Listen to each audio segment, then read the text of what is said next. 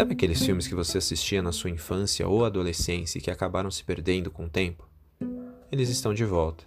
Nesse episódio, vamos abrir o baú e trazer de volta títulos icônicos no nosso clássico. Como era mesmo o nome daquele filme?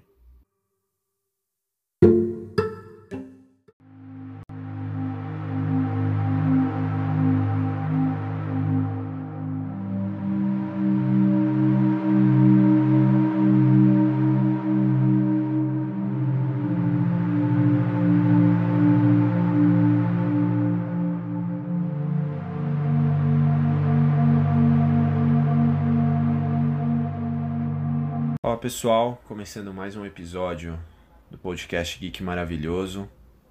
Tô eu aqui no meu refúgio com os, com os cãezinhos da loja de filhotes aqui ao meu lado.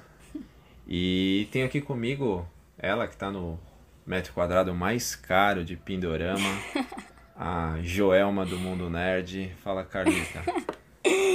Calypso! É essa Joelma que você tá falando? Essa é a Joelma. É, eu tô aqui, né? A lua me traiu. Então eu tô aqui no. no isolamento ainda. Vem cá, dá pra adotar e- esses cachorrinhos? Como é que é? Então, eu preciso, preciso, preciso verificar aqui qual é a possibilidade. Pô, Mas fica aí a campanha, né? Antes de comprar, adote. é isso mesmo. Se você for procurar um filhote, Tem vários antes de comprar, bichinhos aí. Olha, até rimou. Olha, Luísa Mel me tá contrata. vendo? Luiz Amel, se quiser participar do podcast também, fica à vontade. Exatamente. Exatamente.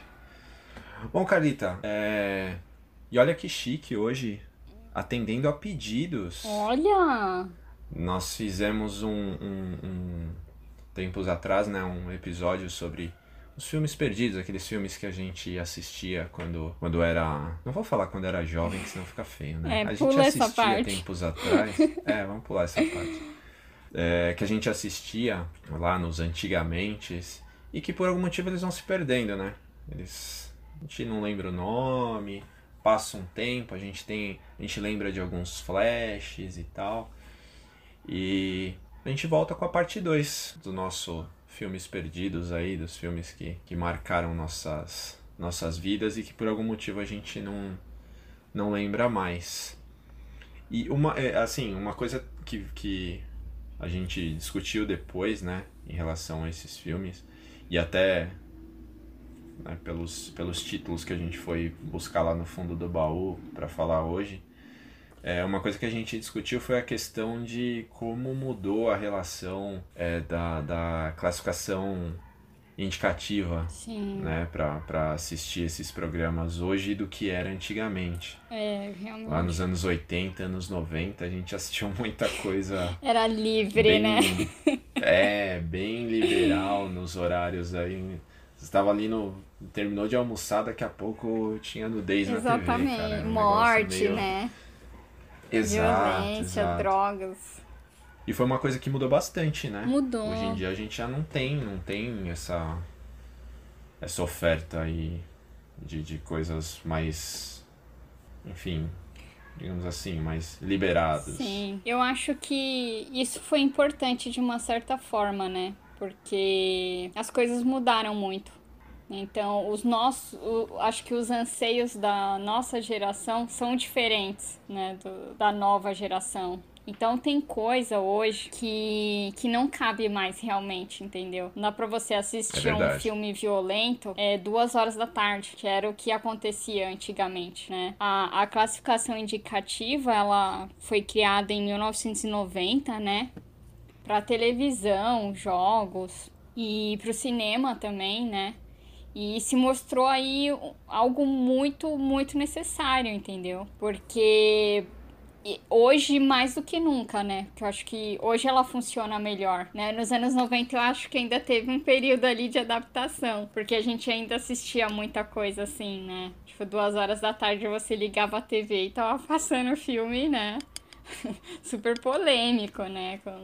É verdade. Então, verdade. Mas eu acho que para hoje, né, para a nova geração é importante, né? É, de repente, se você coloca uma cena muito violenta, isso, né, pode levar para outros. Hoje tá tudo tá sendo muito, né, super dimensionado. Então a gente precisa tomar cuidado com tudo, sabe? Com... É, e a relação que as crianças têm também não é, é diferente da relação de um adulto, de entender Sim. que aquilo é ficção ou, enfim, é. Que é um, supostamente uma ficção. Porque na nossa pode, época. A, a, chance de chocar é muito maior. Né? Exato. Né? Na nossa época, a gente assistia e isso, pelo menos, eu não fui afetada por isso, né? Eu, eu não tô generalizando, né? Não sei se algum filme que a gente vai mencionar hoje, por exemplo, inspirou alguém a fazer alguma coisa horrível, mas do, do meu lado não era assim. E de muitos amigos e tudo, a gente assistia junto e, e não tinha esse problema, entendeu? A gente assistia e ficava com medo de algumas coisas e a polêmica parava por aí, né? Então, assim, isso não, não afetou no meu crescimento. Mas eu, é que nem eu te falei, são épocas diferentes, sabe? É, são é, visões de mundo diferentes de, também. Né? Completamente. Né? A gente tá vivendo num mundo muito mais complicado, né? E muito mais conectado. Muito mais conectado. Então, qualquer coisa assim, é, é, você tem que ter muito cuidado. E eu acho que a classificação indicativa, ela tá aí para isso, né? É, e é legal também levar em consideração o seguinte: a, como você disse, a classificação indicativa ela já vem do início dos anos 90. Uhum. Só que é importante também levar em consideração a classificação indicativa. Sim.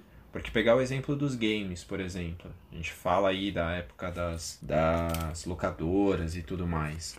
Os games eles já tinham classificação indicativa. Então constava lá que você poderia, é, se ele é livre, se ele é para maiores de 14 anos, para maiores de 16 anos, enfim. É, se ele tem, tem conteúdo agressivo, isso já, já é, já vem há muito tempo. Uhum. Só que nunca, assim, pelo menos na minha percepção, nunca se levou muito a sério naquela época esse tipo de divisão. Porque os games estavam. Não é, não é como um filme que você tem separado filmes adultos e filmes livres. Os games estavam lá para todo mundo pegar. Então ficou uma coisa meio. É só uma etiquetinha que ninguém vai levar a sério. Você, é. você tem uma criança de 8 anos que quer lá ir, ir alugar um, um, um, jogo, enfim. Ela pode, não tem uhum. problema nenhum.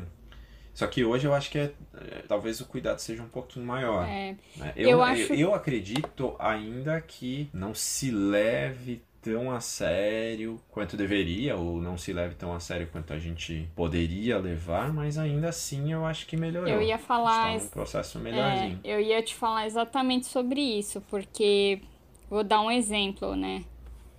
Quando eu fui no cinema assistir o Coringa, se eu não me engano, a classificação do Coringa aqui no Brasil foi para 16 anos, se eu não me engano deveria ser para 18. É, eu, se foi para 16 eu já discordaria. É, eu né? acho que foi 16. Só que do meu lado tinha uma mãe com duas crianças. E cara, Coringa não é filme de criança. Não mesmo. Né? Então assim, eu acho que falta um pouco também de atenção dos próprios pais, entendeu? Eu acho que a pessoa talvez não tenha procurado ler o que as pessoas estavam falando sobre o Coringa, né? Porque o tempo todo era muito claro, né? Tudo que todo mundo estava falando. E, e não é um que nem a gente assistiu o desenho do Batman na televisão, sabe? É, o Coringa é muito violento. Então, assim, tanto que nas cenas mais fortes, as crianças colocavam a mão no rosto. Então, eu, eu fiquei mais perturbada com essa família que tava do meu lado do que com filme até, sabe? Porque eu fiquei pensando, meu Deus, não, não é filme de criança. Então é o que você falou, eu acho que falta ainda é, um pouco mais de, de atenção, sabe? de, de entender o que. Cuidar um pouquinho é, mais. O que, que uma criança pode assistir e o que, que ela não pode. É. Antigamente, talvez isso não tivesse um impacto para as crianças, mas acho que hoje é mais complicado. Não sei, né? Eu, eu pelo menos tenho essa visão. É, não, mas tá, tá certo, porque é, Cara, fica como dica mesmo, né? Tem a classificação lá, tem um pezinho atrás, porque muitas dessas classificações elas são é, só repassando como, como é feita, uhum. né? Primeiro tem o processo de autoclassificação, então é, quem oferece ali o, o, o entretenimento se autoclassifica e há um período para que isso passe por um crivo, para ver se aquela classificação está ok ou se ela tem que ser revista. Uhum. Então é possível também que uma classificação que tenha sido feita previamente é, é, possa ser revista e possa ser aumentada. Sim. Né? Então Cara, viu que ali tá a, mais, tá a mais do que a idade? Espera um pouquinho, não tem problema. Deixa pra ver depois. Não, claro, né? E se, se for, né, um sucesso, que nem o caso do Coringa, esse filme vai ficar aí, entendeu? Disponível por anos, as pessoas vão falar nele. Então não, não precisa ter essa urgência, sabe, de levar a criança ao cinema para assistir, né? Eu acho que assim, a tem que pegar. Se, se você pretender ver com uma criança, seja com seu filho, com seu primo, com. né? Seja com quem for, é bom sempre você ler, né? Sobre o que se trata. Exato. Né? Acho que é uma forma ali de você fazer também uma análise, né? Sim. E aí até por isso o interesse, né? De, de como a, pra gente que, que cresceu praticamente, né? Nos anos 90, anos 80, anos 90. Uhum. De entender como as coisas funcionavam naquela época. Era tudo muito aleatório. Era, né? era tudo bem louco. é, então, é, que nem eu comentei, você, tá, você chega da escola, vai almoçar, e quando você liga a TV, tem lá um hotel com todo mundo pelado. É, é um negócio muito comum. É, tinham canais que passavam nudez na, na no horário nobre, Sim. sabe? Como, como acho que não tinham muito ibope, não tinham novela e tal, aí você colocava aqui, né? nos canais e tava tendo. tava vendo, tendo. E um dos. Eu acho que uma das faixas que mais a gente tira exemplos disso era o cinema em casa, né? Do SBT. Sim.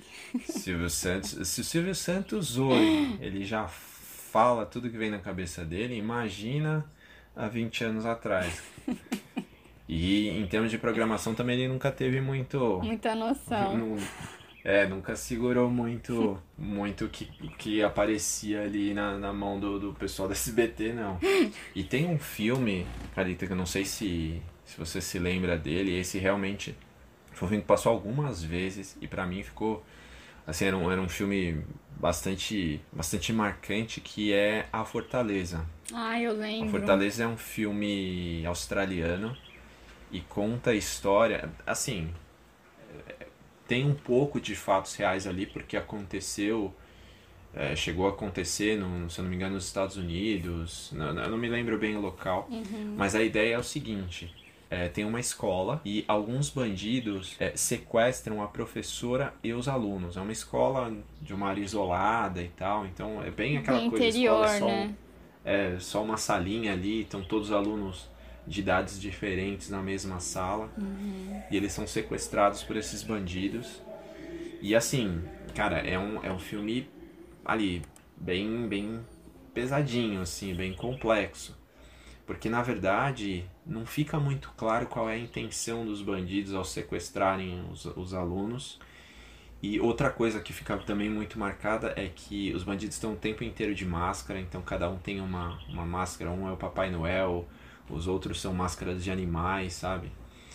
E eles, durante o, ali o sequestro, eles citam algumas coisas bem, bem pesadas, né? Sim. Fazem alusão à, à violência, violência sexual, uhum. é, porque tem alunas mais velhas e tem a professora Sim. e tudo mais. E é um negócio assim bem... Perturbador, cara, é, né? É, é um trailer de suspense ali bem pesadinho. E eu lembro se não sei se é porque é uma.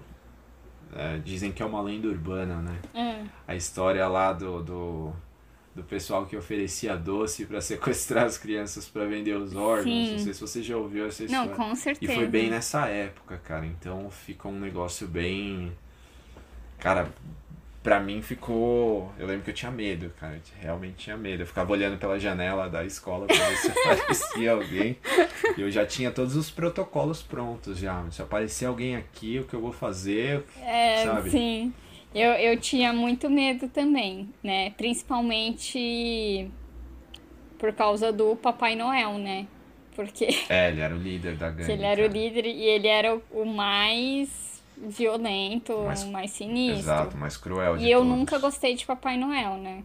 Nunca gostei. Desde criança. Não, não tinha essa de trauma. sentar no colo do Papai Noel pra tirar foto, não, cara. Tanto que eu nunca chamei. A minha mãe fala que eu nunca chamei de Papai Noel, eu chamava de Noel. Não tinha nem intimidade, oh, entendeu? então, quando eu assisti a Fortaleza, é, eu, eu fiquei com muito medo, cara, desse personagem principalmente, sabe? Mas, assim, é, era, um, era um filme, assim, que ao mesmo tempo que ele dava muito medo, você não conseguia é, desgrudar os olhos do filme, sabe? É, porque, porque você queria saber, né, o que. Sim, e o tempo todo tava acontecendo alguma coisa. Né? E é muito bacana, assim, eu acho que apesar de ser um filme assim que tem, né, muita violência e tal, é, é muito legal você ver a evolução dos personagens também, né? Que a professora ela começa ali mais, né, uma mulher assim rígida, né? Tipo, mais séria tal. Não, não tem papo com ela, sabe? e, mas quando ela tá naquela situação com os alunos dela, né? Ela meio que se torna uma pessoa, né? Mais atenciosa e tal, mais preocupada. E, e você vê uma parte, assim, que eu acho legal é quando eles montam, né? Meio que um pequeno spoiler, né? Eles montam assim um, um plano, né, para tentar derrotar os sequestradores, né? Eu acho uhum. essa parte bem legal, assim. Mas é um filme é, bem, bem sinistro, cara. É, ele é pesado. É, e principalmente o final, cara. Quem, o quem... final é. O final é. Quem vira o, quem vira o final vai perceber que ali o filme realmente não, não não fez muita não... muita menção de ser de, de ser leve não. Exatamente ele não esconde nada né? Um filme assim que cara é realmente ele é pesado assim. E engraçado né? Não, não sei você mas o que me marcou foi mais mesmo as máscaras do, dos sequestradores. O que me dava mais medo era isso sabe? Que me chocava não chama mais. muita chama muita atenção e a dublagem, a opção pela dublagem aqui. E as. Cara, a gente tem que realmente bater um palma mesmo pra dublagem brasileira, porque eu não sei se existe alguma dublagem que seja tão boa, cara. Eu acho que não, cara. É, é, assim, a escolha dos dubladores foi excelente. E, sabe, aquela coisa, eles fizeram meio no improviso, né? Porque tinha que fazer o som abafado da Sim. voz dentro da máscara. Cara, ficou realmente muito bom. Os caras fizeram com muita qualidade. Foi um negócio. E eu acho que cria ainda mais, né? Aquela, aquele impacto. Tensão, né? É muito Verdade. tenso o filme o tempo todo. É um thriller psicológico mesmo, né? É, suspense ali. E, e a protagonista, né, é a Rachel Ward. E ela fez muito sucesso nos anos 80, porque o SBT também trouxe Pássaros Feridos. É verdade, é, verdade. Uma série. Eu acho que deve ter sido um plus, né? Eu acho que sim. O pessoal falou, ó, seguinte, vamos vender os direitos de Pássaros Feridos para vocês. Vai ter esse filme Compre aqui, esse daqui, né? É. Aí o Silvio Santos já aproveitou, falou, ah, já quer meter o pé na jaca. É, eu também vamos. acho. Mas, é, sei lá, mesmo assim, eu acho que, que o filme é bom, entendeu? Ele é Não, bom. o filme tem qualidade. Tem, e, tem qualidade. e é uma pena, assim, que ele seja um filme perdido, sabe? Que você não encontra DVD dele, nem nada. Você, você tem que procurar aí na internet pra tentar assistir, entendeu? Não é um filme é. que está disponível em, em, nenhum lugar, né?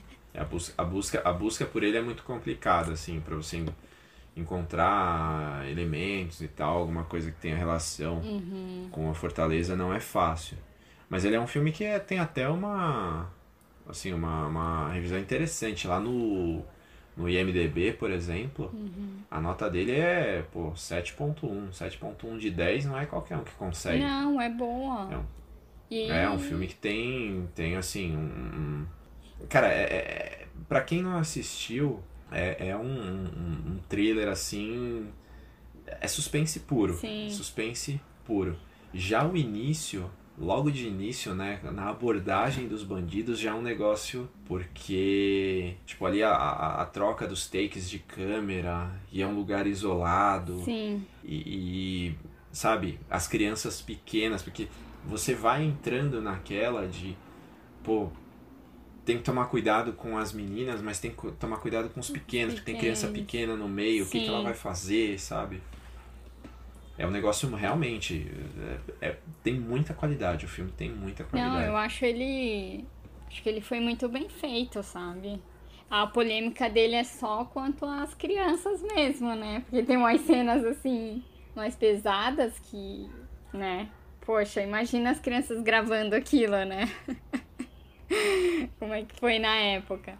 Mas também, nos anos 80, e o que eu acho legal, nos anos 80 e nos anos 90, a gente tinha muito isso de, de grupos de crianças se juntando com adultos para derrotar alguém ou um monstro. E é por isso que hoje séries como Stranger Things fizeram sucesso. Porque é uma fórmula que funciona. Exato. Né? Eu, eu sinto isso, assim. Então é um filme legal também, sabe? Que, que junta um grupo ali, né? Tentando sobreviver e tal. É, é... E, e a gente acompanha mesmo essa evolução, né? Dos personagens. O instinto de sobrevivência, o que, que ele faz com a gente, né? Exato. E outra coisa que também eu acho super, assim, bacana é o fato de ser um filme australiano, cara. Que o, o cinema australiano... É, ali na virada dos anos 80, anos 90, foi um cinema que fez sucesso. Cara. Sim conseguiu tirar. Tem muito.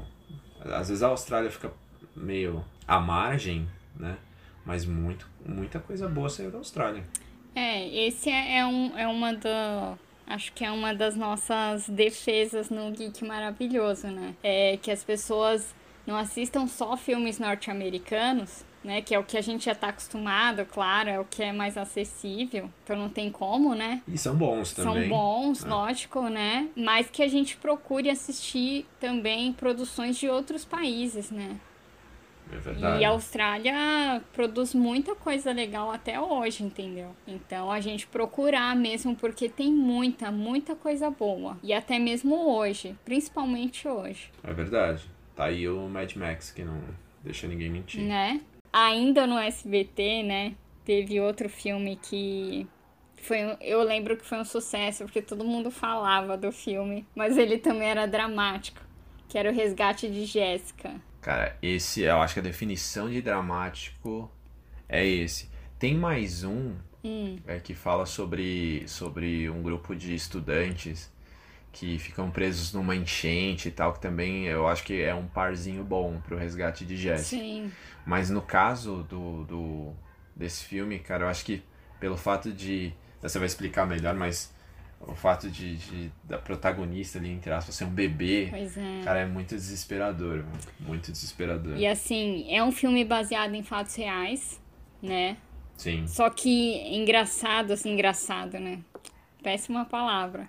Mas assim, é, todos os elementos, é, todos os elementos ali do filme, a maioria aconteceu realmente, né? Então a Jéssica era um bebê, né, de um ano e meio, uhum. e ela tava na casa da tia dela, né, junto com a mãe. A mãe cuidava de outras crianças na época, era cuidadora, né?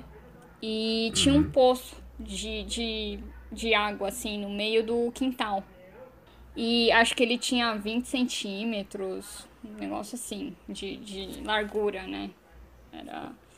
E aí ela caiu, né? A mãe se distraiu, foi atender o telefone e aí a menina caiu dentro do poço. E ele era um, é. um poço muito uh, extenso, né? Ele era comprido. Uhum. E ela começou a escorregar, né? Cada vez mais. E, cara, foi um resgate dramático, porque aí a polícia che chegou, né, no, no local, só que não tinha como tirar, simplesmente tirar ela do, do poço, porque ninguém cabia dentro do poço para tirar, né? É. Então, assim, foi uma operação que levou dois dias e meio. Né? A menina ficou presa dois dias e meio no, no poço. Então você imagina, né, um bebê. É, nossa, assim, o, e o filme, ele retrata esses momentos e a gente fica agoniado, né? De, de ouvir ela chorando.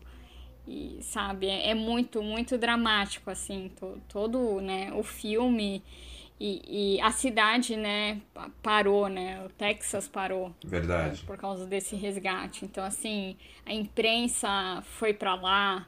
E aí começou a aparecer um monte de voluntários, né? Então ap aparecia é, o pessoal que explorava cavernas, sabe, para fornecer equipamento, porque o pessoal do resgate precisava de capacete com, com lanterna, né, com luz e tal. E foi muito, eles tiveram que cavar outro poço paralelo a esse para que o resgate, né, o, o, pessoal do resgate pudesse descer. É, e é, tanto, tanto na, na, na vida real quanto no filme, é, foi, foi, assim, por tudo que envolve, foi uma operação muito delicada, porque assim, eles não poderiam usar maquinário pesado para fazer isso, porque qualquer vibração no solo poderia fazer ela escorregar e, e descer de uma vez. Sim. Então foi toda, sabe, foi uma coisa realmente da, da, da, da, vontade coletiva ali, todo mundo participando e ajudando. E tem vídeos até hoje, né, na internet, tem. do momento do resgate e tal, o bebezinho, eles tirando o bebezinho de lá e euforia de todo mundo, ela saindo bem. Mas é Cara, você rever isso ali no, no filme é um negócio. É tenso. por mais, por mais que, que já se soubesse qual era o resultado, o que, que ia acontecer, realmente é um, é um negócio. Acho que agonia é, é a palavra correta. É. é muito desesperador ali ver tudo aquilo. Não, e até quando eles mostram assim, né, o. Porque a. a... Eles tiveram que abrir um buraco, né? Pra, pro, pro, pro cara lá do resgate pegar ela, né? E ele não tinha como eles fazerem um, uma abertura muito, né? Muito grande, porque senão ela podia cair de vez, né? Que nem você falou. Uhum. Então, o cara do, do resgate era uma situação, assim, muito claustrofóbica, sabe? Porque ele não conseguia se mexer, né? E tinha que ser uma pessoa magra, sabe? Muito magra para conseguir pegar o bebê. Então, assim, é, é, quando você assiste isso no filme, dá muita agonia. Você vê o cara lá com um braço só, sabe? Tentando puxar ela. É. né? E tem, para mim, uma das cenas mais é, chocantes, assim, é quando a médica chega, né?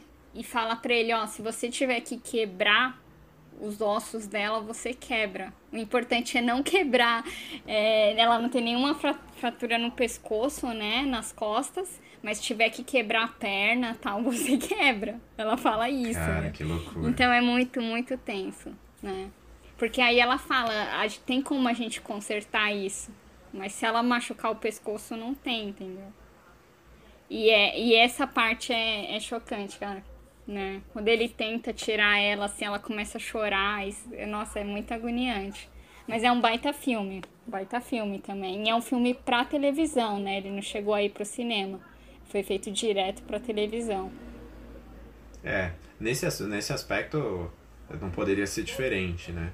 Porque é, na verdade, é a reprodução de um, de um fato que gerou comoção e tudo mais. Mas Cara, realmente, realmente, é um filme que, no, aspecto ali técnico de, de prender o público, é, não, não tinha como, como ser diferente com ele, né? Sim. Ele chama muita atenção. Todo fato chama muita atenção. Sim. Mas aí entra também, né? Naquela coisa do. do em que horário ele está sendo. Pois é. Ele tá sendo mostrado. Ele porque... passava meio-dia. É, então. E aí quando você tem um monte de, de, de criança, de, de pré-adolescente assistindo. Cara, quantas. Quantos. Nunca mais chegaram perto de um poço na vida, ou de, sabe? pois é. E é aquela coisa meio do. né? Aprender pelo, pelo, pelo terror aí, meu filho. Pois é. não- Mas é que criança, É. criança é fogo, né? Eu tenho várias histórias, cara. Que criança é curiosa, não, não adianta. Criança é É, criança. mas no caso, no caso da, da Jéssica, e só pra, pra constar, né? A Jéssica tá bem hoje, tem filhos Sim, e tudo mais. sim. A Jéssica tá. A Jéssica tá, tá super tranquila, assim. né? A Jéssica sobreviveu Sim. e passa bem. É, mas no caso dela, um aninho, um aninho e meio, né? Não tem. É, Ela já, jamais teria noção. E pra quem vê os vídeos originais, dá pra ter a ideia, né? Sim. Da Jéssica. Era um bebê. Simplesmente um, um bebê. bebê. Um bebê que escapou ali da, do, da, ali do, do, do, do raio de visão da mãe e caiu. É. E esse filme, o que eu acho mais legal é a mensagem dele também, né? Que é essa mensagem mesmo do coletivo, sabe? Quando todo mundo se junta por uma causa, sabe? É, dá certo, entendeu? Acho que tava todo mundo muito ali, não, a gente vai tirar ela com vida. Mesmo nos momentos mais tensos, né? Então, eu, eu acho legal, eu acho essa mensagem muito bacana, assim. É.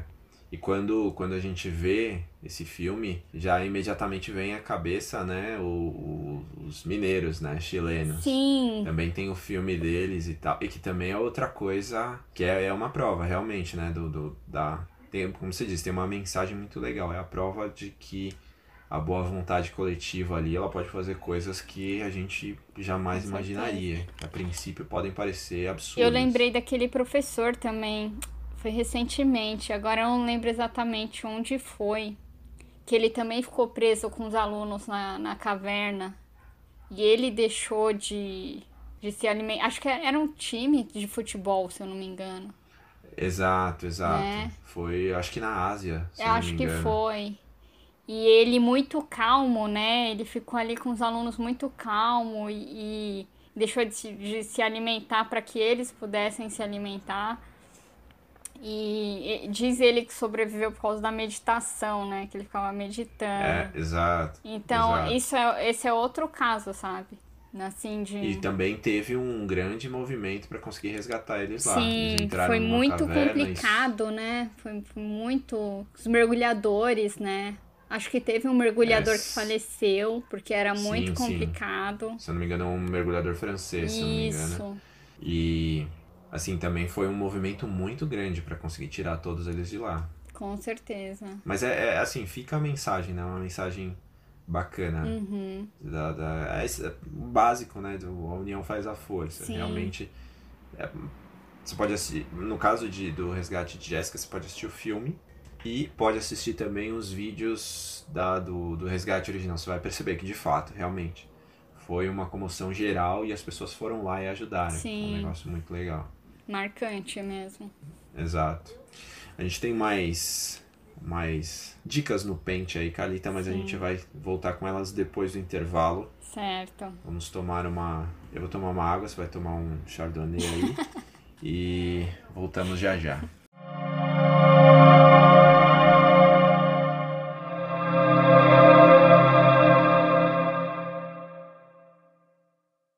Voltamos nosso break, Carlita. E o próximo filme, cara, esse. é- Já vou adiantar, o filme é ruim. Tá? Já vou dizer antes, antes que alguém fale que eu tô dando dicas de filmes bons. Não, o filme é ruim. Só que é um filme que ficou muito marcado pra mim porque ele é muito. Ele ele é um filme caricato, sabe? O filme é uma caricatura. Sim. E foi um filme que eu assisti na minha, na minha infância, na minha pré-adolescência. E ficou muitos anos, muitos anos até eu conseguir encontrar esse filme de novo. Porque eu só tinha na memória alguns flashes. E um dos flashes que eu tinha era de, de das pessoas sentadas numa mesa, sabe? E a mesa tinha um ferrorama, um, um, um trenzinho, e era o trenzinho que passava a comida. sabe? Só que eram umas comidas bem. um pessoal comendo de uma forma bem nojenta, sabe? Sim. E o nome do filme fui descobrir décadas depois, vou nem falar anos, fui descobrir décadas depois, que é Nada Além de Problemas. Nossa. Que foi o único filme dirigido pelo Dan Aykroyd. O único filme que ele dirigiu, né? A ideia de ser um, ali uma, um filme de, de uma comédia de fantasia. Mas que, cara, foi um tiro que saiu completamente pela culatra. O filme realmente ficou um filme sem um pé nem cabeça. Mas é um filme que, cara, ele tem referências boas. tem boas referências. E o elenco é bom delas, também, tá? Exato, exato. A primeira delas é o Chevy Chase, porque a princípio o filme é um, é um road movie. Então, se você precisa de um road movie, você precisa do Chevy. Chase para colocar nele. Isso é uma comédia na estrada. E quem faz o par do Chevy Chase é a Demi Moore. Olha. Cara, então já logo de cara você já, sabe, chama atenção. E a ideia do filme é o seguinte: é, eles eles estão viajando, né? Só que daí eles passam por um local que meio que tem é, como se fosse um, pequeno condado e eles acabam é, é, infringindo uma lei de trânsito lá. E o policial leva eles pro juiz. Cara, e é difícil descrever, cara. O juiz é um cara completamente estranho tal. O policial o... é o John Candy. É o John Candy, mais um, né? mais um. Que tá nessa. nessa. nesse balaio de gato doido aí do além, nada além de problemas. E assim, o juiz, ele é um cara. Que, o juiz, no caso, é o Dana Croyd. Sim. Ele é um cara completamente estranho e, e a intenção dele é manter aquelas pessoas presas naquela na, ali na, na, residência dele, porque o julgamento é feito meio numa fazenda que é misturado com desmanche, com ferro velho. Cara, então é tudo realmente muito confuso. Tudo no filme é muito confuso. E a ideia é que eles passam o tempo ali tentando fugir daquele lugar. O julgamento nunca sai, né? Eles precisam ser julgados para e assim são considerados culpados e tal mas nunca sai e eles não conseguem sair dali. Então fica uma coisa realmente muito estranha, muito complexa. E tem muito do cinema do absurdo ali. Então a, a, a caracterização do Dan Aykroyd, sabe, é super... É uma mistura de comédia com horror, né? É, é, é bem extrema. O nariz dele eles fazem assim para ficar parecendo um pênis. sabe, uma coisa não liga nada com nada, cara. Uhum. Realmente não liga nada com nada. Ele foi um tiro na água no, no, no, no cinema, não, não arrecadou praticamente, assim, entre aspas, né? Daquilo que foi investido, não, não arrecadou nada. Detonado. Saiu com várias histórias de.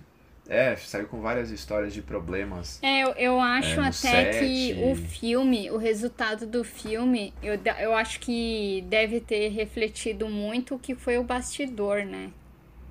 Porque, é, muitas, recla é, muitas reclamações em relação ao Chevy Chase, por é, exemplo. É, porque ele já tem a fama, né, de ser um cara difícil. Todo mundo, assim, que. Assim, os relatos que tem, né, de pessoas que trabalharam com ele é que ele é um cara difícil. Ele só fez o filme porque ele é, era amigo do, do Dan Aykroyd. E só que não, não sei, parece parece que ele não tá à vontade no filme. Eu percebi isso, sabe? Que ele é um cara engraçado, mas eu não sei, no filme ele tá meio sério e, sabe? Sei lá, é um filme. E esse filme também, ele foi baseado nos sonhos do Dan Aykroyd. Então acho que é por isso que ele é muito doido, né? Porque sonho, você sabe, né? Sonho é. é, mas que sonhos também, é... né? Pelo amor. E aí, dizem também que ele quis fazer uma coisa parecida com Os Fantasmas Se Divertem, do Tim Burton. Então, assim. Alguém, é, alguém precisa avisar pra ele, não deu pois certo. Pois é, não deu certo e foi um filme complicadíssimo. Parece que o estúdio também, os produtores queriam mudar o tempo todo, sabe? O roteiro. Então acho que toda a bagunça do bastidor ficou refletido no filme, sabe? E assim, que nem você falou, é um filme muito ruim, mas que acabou ficando na memória, né? É, mas tem uma curiosidade também que é, anos depois é, sempre tem, sempre aparecem nessas listas as, as 25 melhores comédias, uhum. é, os filmes do, da década tal que você tem que assistir. E o Nada Além de Problemas começou a aparecer até com uma certa frequência nessas listas, sabe? Aí é difícil dizer também se as pessoas estão fazendo de uma forma sarcástica ou se elas realmente viram alguma qualidade. Mas pode né? ser. Eu acho que ele é um filme difícil também, né? Sei lá, talvez as pessoas não tenham compreendido, né? Também. Então, porque a gente não pode muito, eu acho que muito em cima, assim, baseado em crítica, sabe? Porque cada pessoa tem uma experiência, né, com filme. Quem, quem disse o filme Pegar, é bom exemplo. ou ruim é você mesmo, né? É a sua percepção, Exato. a experiência, no, né? E no meu caso, por exemplo, eu tenho plena consciência de que o filme não é bom, uhum. na minha visão. Mas, cara, é um filme que eu assisto. Se passar na TV agora, eu vou ligar e vou assistir. Sim. Porque realmente é, é, tem, tem. E é um filme que tem muita referência. Tem. Muita referência. Para você ter uma ideia, é, no meio do filme, o Tupac aparece.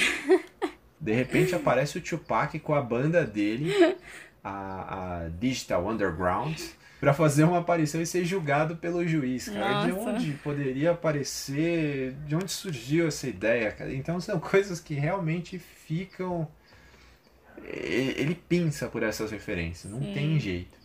Mas... O Dan Aykroyd é um nerd, entendeu? Então eu não acho que ele ia fazer um filme simplesmente ruim, sabe? Eu acho que ele tinha um propósito, mas talvez ele tenha sido atrapalhado. É, é, existe essa possibilidade. É. Mas aí acabou ficando, né? Sim. né? Talvez para ele também é, o motivo de ter sido o único filme que ele dirigiu também pode ter sido, né, ter, ter sido Tem esse. uma cena que é inesquecível para mim, que é a que eu mais dou risada. Eu acho muito engraçada, que é do casamento do Chevy Chase com John Candy. Tem uma parte lá que que ele Exato, se casa. O, o, o, John Candy, ele faz vários personagens, né? Faz. E eu e adoro ele. masculinos e femininos. Eu adoro ele porque ele faz uma cara assim que parece que ele vai dar uma risada, entendeu? Ele não consegue ficar sério. Aí é muito legal essa parte, nossa, é inesquecível para mim. É, e também isso também gerou críticas, né, da, da, de quem assistiu porque não foi a primeira vez uhum. no filme, né? Em algumas situações, os atores, eles, cara, não se seguram e não foram feitos outros takes para corrigir. Deixaram. Por exemplo, a parte do, do, do, do, nariz lá, quando, quando eles veem o nariz do, do, do juiz, é, o Chevy Chase, ele também não, ele não consegue segurar, sabe? Sim. Ele olha assim, faz aquela cara, e foi uma coisa que não foi mudada, né? No final das contas fica parecendo natural, mas não, era para ter, era para eles terem ficado sérios, sérios é. e tudo mais. Porque o personagem dele era sério. Era um homem sério, né? Era um, um empresário lá, sério. Então. É, até certo é... ponto, né? O sério estilo Chevy Chase, né? Agora tem outra coisa muito aleatória no filme. E aí é, vem de uma coisa assim que, cara, realmente as pessoas não sabiam o que era o Brasil, né? Definitivamente. Quando você pega esses filmes anos 80, anos 90, o pessoal acha que a gente fala espanhol, né? E... Exato, esse é um ponto. Esse é um ponto que também me chama muita atenção. Não dá para entender. Porque assim, tem um casal que viaja com ele só que você não consegue entender em momento algum se eles são brasileiros ou se são argentinos. Exatamente. Porque, ou uma hora eles dizem que são brasileiros, na outra eles estão indo para Buenos Aires, para casa deles e e eles sabe, falam, né, completa. eles falam espanhol ali, castelhano, sei lá. Exato, exato. E, então, e o, nos e anos tem... 90 não tinham descoberto o Brasil Sim, ainda. E tem uma cena que é no Rio de Janeiro. Assim, passa lá o, Exato. o Cristo Redentor. Então você fica naquela você fica naquela porque será que a dublagem, será que eles falaram errado. Não, pior que não, eu não acho. Não, porque mas tem, tem o Rio de é... Janeiro ali e depois eles estão indo para Buenos Aires e eles É falam porque espanhol, eu acho tá que um pra negócio- eles é tudo a mesma coisa, entendeu? América Latina é tudo a mesma coisa. Então, e tem outros filmes, tem outros filmes assim também, né? Tem o filme do Tom Hanks lá, é, acho que é Um Dia a Casa Cai também. Que o, o- Que o pai do Tom Hanks tá no, no Rio de Janeiro, mas, cara, o pessoal tá falando espanhol, entendeu? O- Oi? Exato. E- é, e, mas no caso do Nada Além de Problemas, realmente, você fica confuso. Sim. Chega uma hora que você, fica, você fala, não, eu tenho que voltar pra entender se ele, É, de onde eles são, onde quem são essas pessoas. E o Realmente nome do cara muito- faz até uma referência com o nome do Brasil, não é? Chama ele de alguma coisa, brasiliano, não lembro. Eu, eu- eu não- essa parte eu não recordo. É, Eu parece realmente que. não me recordo. Ah, é muito estranho. Acho que é Brasilionaire. Negócio assim. Não, cara, realmente, nada além de problemas, é, a gente precisa fazer força. A gente precisa realmente fazer Sim. força. Porque, cara, ele não, não, ele não ajuda também, né? não entregou, não entregou tudo que ele, que ele poderia. Só um detalhe, eu tava pesquisando aqui. É. Olha só, eu acho que o nome dele no filme. na- ah, é um casal, é o Fausto e a Renalda. Ah, sim. E Boa, era o isso sobrenome eu mesmo. não consigo nem ler, cara. É Skirinizu. Nossa. Não sei o que. Cara, nem os argentinos saberiam, Não, eu acho. não. É também Mas é o Fausto e a Renalda. muito, casal muito aleatório. é, mas no final das contas, você acaba rindo. Sim, sim, com certeza. Nada além de problemas faz você rir. Faz. Fa- Ou, ri- Ele ou é tão tosco pelo que você ri. Exato, exato. Ou faz você rir pelo absurdo, ou faz você rir por algumas coisas que realmente são engraçadas. Sim. O elenco é bom, o elenco vale a pena, mas é um filme assim, desses que foram perdidos, você demora tempo pra achar, mas. É, eu acho que o Dana Aykroyd, depois que ele assistiu, eu falo, ah, não, acho melhor eu. Deixa eu colocar Só. aqui no baú, né? Deixa eu só contracenar que tá melhor. Outro filme que chamou muita atenção nos anos 90 e passava assim livremente, né, durante o dia, era um filme chamado O Mundo Perfeito, filme dirigido pelo Clint Eastwood. Tinha uma temática um tanto quanto polêmica, que ele falava ali da síndrome de Estocolmo, né, entre um garotinho e o seu sequestrador. E ele se tornou polêmico principalmente porque ele meio que romantizava a figura, né, desse sequestrador. Então, assim, era meio complicado, sabe? Mas era um grande filme, né? Era um, um drama. A gente conhece quem, quem gosta do, do Clint Eastwood, quem acompanha a carreira dele não só como, di- como ator, mas como diretor também, sabe que o Clint costuma pegar a gente pelo emocional. Foi assim com Sobre Meninos e Lobos, com Menina de Ouro, sempre pelo emocional, né? Ele chega ele desenvolve a história toda e aí chega no final ele meio que consegue, né, arrebatar a gente totalmente, né? E, e é sempre emocionante. E com o Mundo Perfeito não é diferente, né? A história é basicamente assim: o, o presidiário, vivido pelo Kevin Costner, né, o nome dele é Butch Hines, ele foge da, pris- da prisão é, junto com outro parceiro dele, que é um cara extremamente violento, bem mais violento que ele, e eles fogem da prisão e, e no caminho, né, eles invadem uma casa e, e sequestram um garotinho. Esse garotinho chama-se Philip, Philip Perry, e ele tem sete anos de idade, enfim, e, e ali começa a jornada deles, né. No meio do caminho, o, o parceiro do, do Butch sai de cena, né, não vou contar aqui como que ele sai de cena, porque seria um grande spoiler, É, vale a pena procurar o filme aí na, na internet para assistir na internet porque ele não está disponível ah, eu acredito em nenhuma plataforma pelo menos eu não encontrei Ah, vale a pena dar uma olhada né mas se você não conseguir tentar buscá-lo na internet, vale a pena, né? É um, é um grande filme, mas enfim, parceiro sai de cena ali, né? No, na metade do filme. E fica só o Philip e o Butch. Então, os dois fazem ali, né, a sua jornada e no meio disso, o garotinho acaba meio que tendo uma, uma relação assim, né, enxergando um pai, né, nesse sequestrador. E, e o Butch, enfim, acaba sensibilizando com o garoto, então tem várias coisas. Por exemplo, o filme ficou muito conhecido, principalmente por causa de uma máscara também. Uma máscara que o garotinho usava, que, que era a máscara do Gasparzinho. E tem um grande significado no filme, porque por ser de uma família religiosa, né, a mãe do, do Philip não uh, permite de forma alguma que ele se fantasie, né? Porque a religião deles não, não permite fantasiar em Halloween ou em qualquer outra situação. Então, esse era um, um desejo, né, do, do Philip. E o Butch realiza esse sonho dele, né? E aí eles vão pedir doces, né? Essa é outra cena bem polêmica, a forma como eles pedem o, o os doces, né, para as pessoas. E é meio que, um, que o decorrer do filme, né? É, é esse garotinho com, com esse fugitivo perigoso, uh, fazendo ali uma jornada, né, uma viagem e cometendo delitos. Né, durante o caminho. E o, o, e aí entra em cena, né, o Clint Eastwood, que na verdade ele não tinha interesse em, em contracenar, né, nesse filme de, de de fazer nenhum papel. Ele já, já tinha feito coisas, né, muito importantes, então ele não tinha interesse. Mas acabou mudando de ideia quando o Kevin Costner leu o roteiro e, e falou: não, você tem que fazer o, o, o papel do xerife, né, do cara que persegue lá, o policial que persegue o Butch Hines. Uh, o nome desse personagem do Clint é Red, Red Garnet e ele é um cara assim meio uh, machão, meio grosso, né?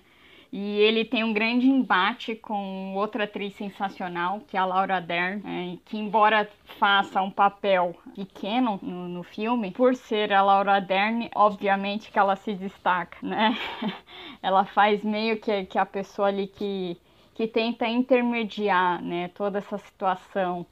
É, ao mesmo tempo ajudar o Red a capturar esse fugitivo, mas também tentar fazer isso com toda a segurança possível, né, para que ninguém saia uh, ferido. E aí ela tem vários embates com o personagem do Clint Eastwood e os dois juntos é uma química maravilhosa. Então, para mim, um dos grandes uh, pontos altos do, do filme, né?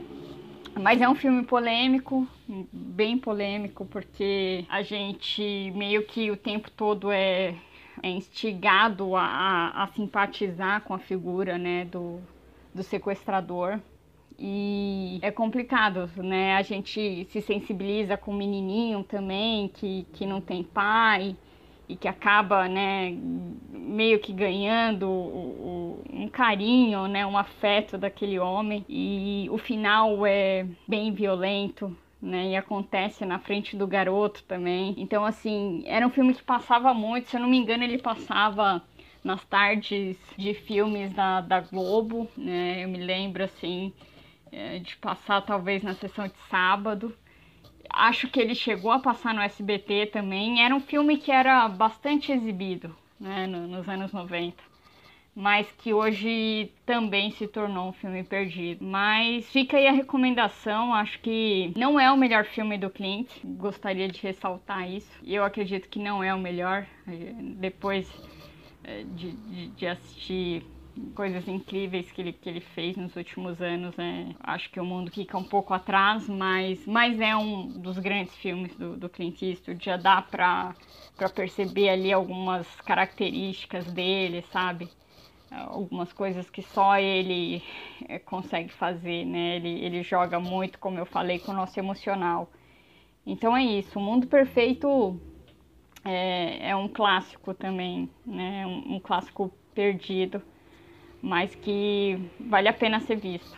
Mas é uma coisa também que a gente tinha discutido é, lá no, na, na, primeira parte né, do, do, dos nossos episódios dos, dos filmes perdidos, é exatamente isso, né? Uhum. Filmes que, cara, de certa forma, eram filmes de qualidade e que praticamente desapareceram. Sim. E a gente até comentou, né, da, do fato de que hoje é mais difícil você relacionar um filme onde você não tem elementos atuais. Então, o filme, cara, a, a, mesmo pra gente às vezes é complexo você parar e analisar, falar, poxa, é, cara, eles não têm um celular para se comunicar, eles não têm. Cara, os telefones são extremamente limitados.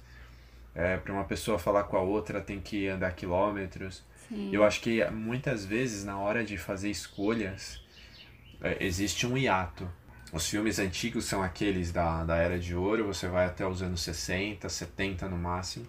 Só que o grosso desses filmes dos anos 80 e 90 eles vão minguando. Uhum. Você tem grandes produções, mas os filmes, digamos assim, aqueles que, que foram considerados normais ou que não foram grandes, grandes é, blockbusters, eles não reaparecem, né? É. Mas também eu acho que o que a gente discutiu no início também tem um assim uma, uma valia grande, que é a questão de que realmente foi uma época em que eh, tava tudo muito mais aberto. Sim. Então, cara, desde do, do, do, da TV até o cinema, era tudo muito menos filtrado. Uhum. Hoje eu acho que a gente vive um período melhor nesse aspecto. É. Eu penso assim, né? É, realmente acho que são filmes que não cabem mais, né, no período que a gente, que a gente vive hoje. Né, o contexto não, não se encaixa, mas eu também penso que eles não podem ser apagados, né? Porque querendo ou não, Ah, não, eles não. retrataram um, um período, né? E essa é uma discussão que voltou muito, né? Nos últimos dias. Porque te- tem clássicos que, que algumas pessoas falaram, não, tem que, que ser excluído totalmente, né? E só que não é bem assim, né? Porque retrata um, um, um período. Né? Você vê clássicos, por exemplo, né, que eu tô falando aqui, é a polêmica em volta, por exemplo, de O Vento Levou, né, que é um filme que marca a história do cinema, mas que ele traz um, um retrato muito complicado, né, ali da, da escravidão, né, e, e dos negros e até a atriz, né, que, que, que enfim, na época foi injustiçada e tudo mais. Só que também não dá pra você pegar, eu acho, e você apagar, né, esse filme, porque ele faz parte, né, da história do cinema. Então, é claro, ele não cabe mais na, na- hoje no, no contexto que a gente vive, mas acho que eles podem ser usados também para gerar uma boa discussão, entendeu? Pra gente ver e falar, olha, isso era muito errado, né? Muitas piadas desses filmes que a gente ria muito nos anos 80 e 90, cara, completamente assim, piadas pesadas, entendeu? Verdade. Mas era o que se encaixava naquela época. Como é que você vai apagar isso, né? Não tem como. Exato, é mais ou menos. Assim, guardadas obviamente as devidas proporções, é mais ou menos como você deixar filmes de, de conflitos de lado. Sim, Por mais que, cara, a gente queira eh, evitar que, que, que aquilo seja, enfim, seja um contexto, mas, cara, a forma de, de, de impedir que coisas se repitam é você saber que tem coisas que não dá pra fazer. exatamente, porque quando a gente apaga, a gente quer apagar alguma coisa do passado, as chances dela ocorrer no futuro são imensas, sabe? Então, assim, a gente já tá vivendo é, momentos sombrios mesmo, sabe? Da nossa história. Momentos complicados. Se a gente deixar de falar sobre o passado, as chances disso piorar é. Sabe? São gigantescas, assim. É verdade. Por isso, por essas e outras, que se você estiver em algum condado estranho, pequenininho, não infrinja leis de trânsito. Exatamente. Porque senão você pode ser preso, você pode passar pelo julgamento de um juiz com um nariz estranho e nunca mais ser solto. E toma cuidado com o Papai Noel também. Tá chegando o Natal. Então. Não, peraí. Não, peraí. Peraí. Né, tem que tomar. Eu tô... Minha advertência aqui é. Não, só, não, só lembrando, só lembrando. O- tinha o cara vestido de bom velhinho, mas também tinha um cara vestido de pato, tinha um cara vestido de. De, de gato De do gato, mato. é. Não, é, não quer dizer que você vai fugir dos patos agora, porque esse é, aquele cidadão era um canalha. Agora os patos são bons animais e o bom velhinho também é um bom velhinho. Sei não, eu não, não curto muito não, mas, mas tá bom. Só, só tomem cuidado com o Papai Noel. É, se de repente ele aparecer na, na janela da escola, não vão atrás dele, mas. Eu prefiro o Grinch. O cara já. Ô, louco. Ele, ele é um ranzinza sincero. É isso mesmo. Bom, Carlita, estamos terminando aqui. Hoje o programa foi denso, hein? Foi, foi. O episódio foi denso, velho. Vamos. tipo as dicas do He-Man, cara, no final. Daí só faltou, né? Teve até uma moralzinha ali, né? Igual do. É verdade, moral da história. Mas é legal, é legal lembrar desses filmes que faz parte, tem um, tem um contexto todo envolvido, Sim. né? E faz a gente lembrar também do cinema em casa, do, da sessão da tarde e de todas essas faixas aí que Faz falta, faz passaram falta. muitos desses filmes Foi uma aí. boa época.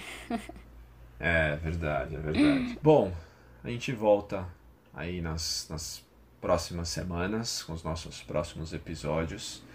Estamos nos dirigindo aí ao final de 2020, mas tem muita coisa ainda pra gente falar. Sugestões aí, fizeram pedidos, ficamos- ficamos muito contentes com os pedidos. Vocês podem nos encontrar lá no Instagram, Geek Maravilhoso, e no Twitter. Maravilhoso Geek. Exatamente, só deixar as suas perguntas, suas, suas dúvidas, suas sugestões, suas reclamações, tudo será encaminhado ao saque. Podem ficar tranquilos. Bom, Carlita, é isso aí. Vamos ficando por aqui.